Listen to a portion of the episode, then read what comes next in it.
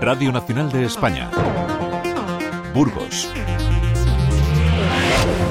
2 menos 5 de la tarde, tiempo de repasar las noticias de Burgos. Comenzamos.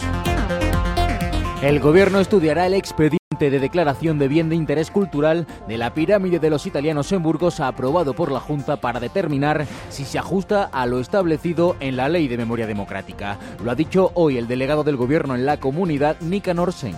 Lo que vamos a hacer es revisar dicho expediente, comprobar que ese expediente no es contrario a la ley de memoria democrática, ya que nosotros habíamos pedido el respeto, por supuesto, a esa construcción, pero sí el cumplimiento íntegro de esa construcción en lo que se refiere a la ley de memoria democrática y su reasignación, que es lo que hacemos con este tipo de declaraciones. Por su parte, la Fundación Jesús Pereda de Comisiones Obreras de Castilla y León ha sido tajante. Dice que no se está cumpliendo la ley de memoria democrática y es una decisión contra la convivencia y en defensa de la barbarie. Es más, aseguran que se trata de una afrenta cultural propia de ignorantes y una nueva burla contra la democracia y la memoria. Se trata de un documento que no reúne ningún valor artístico reconocido hasta la fecha ni ejerce ya ninguna función simbólica como enterramiento y la tildan de inútil. Ignacio Fernández, presidente de la Fundación. Es una exaltación de la barbarie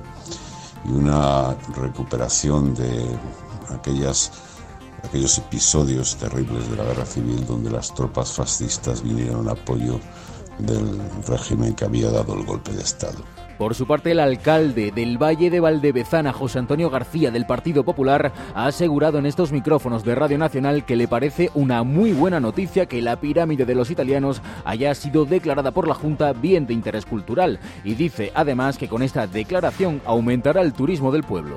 Bien, era una cosa que yo creo que ya habíamos hablado con, con la Junta para que eso se siguiese su trámite como estaba en marcha. No lo veo mal. Eso ayudará a la zona para que nos dé un poco de, vida al turismo y demás. Lo que veo es que para, para, para nuestro ayuntamiento lo veo una cosa buena. Aparte que yo no veo normal que se tiren ese tipo de, de, de construcciones que de alguna manera u otra pues tienen su idiosincrasia. Luego ya podrá gustar o no gustar, yo ahí ya no entro en, en polémicas. Reconoce actos vandálicos durante muchos años en la pirámide y espera que con esta declaración esté más protegida. El Colegio de Médicos de Burgos celebra 125 años de historia y lo hace con un amplio programa de actividades que arrancarán la semana que viene con una conferencia dentro del Día de la Mujer para recordar a esas mujeres pioneras de la medicina burgalesa. José Herrero es su vicepresidente. El día 7 de, este mes, una conferencia del doctor José Manuel López Gómez precisamente sobre las mujeres pioneras en la sanidad de Burgos, que es un tema interesante y cómo ha habido personas que, bueno pues eh, que han dedicado su vida y que ah, no están con nosotros pero que han supuesto un hito importante en este proceso de feminización. Una exposición de gran formato con material médico del siglo pasado y el actual y una gran gala de premios entre otras actividades conforman este programa. También se va a hacer una gala una gala en la que se van a entregar una serie de premios y de reconocimientos a gente destacada eh, o que pues haya tenido una especial significación en todo este tiempo. 1 y 58 de la tarde, Deportes.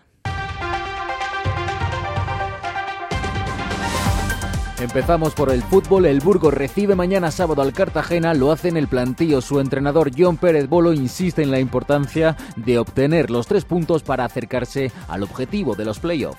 Sabemos que cuando juegas dos partidos en casa, pues que es difícil de, de poder ganar los dos, los dos partidos. Es un reto para para nosotros y tenemos que estar concienciados de, que hay que ir a, por ello desde el minuto uno. Por su parte, el Mirandés juega el domingo contra el Tenerife, lo hace fuera de casa y con la necesidad de conseguir esos tres puntos que los alejen de los puestos de descenso. Escuchamos al jugador rojillo Pablo Ramón. Creo que hay que trabajar un poco desde la tranquilidad, al final estamos por arriba del descenso, que es el objetivo. Y nada, creo que hay buen ambiente y el equipo va a sacar esto adelante. En baloncesto el San Pablo juega en Madrid contra el Estudiantes y el Tizona recibe a Lourense. Llegamos así a las 2 de la tarde. Nosotros volvemos con más información de Burgos el lunes a las 7 y 25 de la mañana. Que pasen un muy buen fin de semana.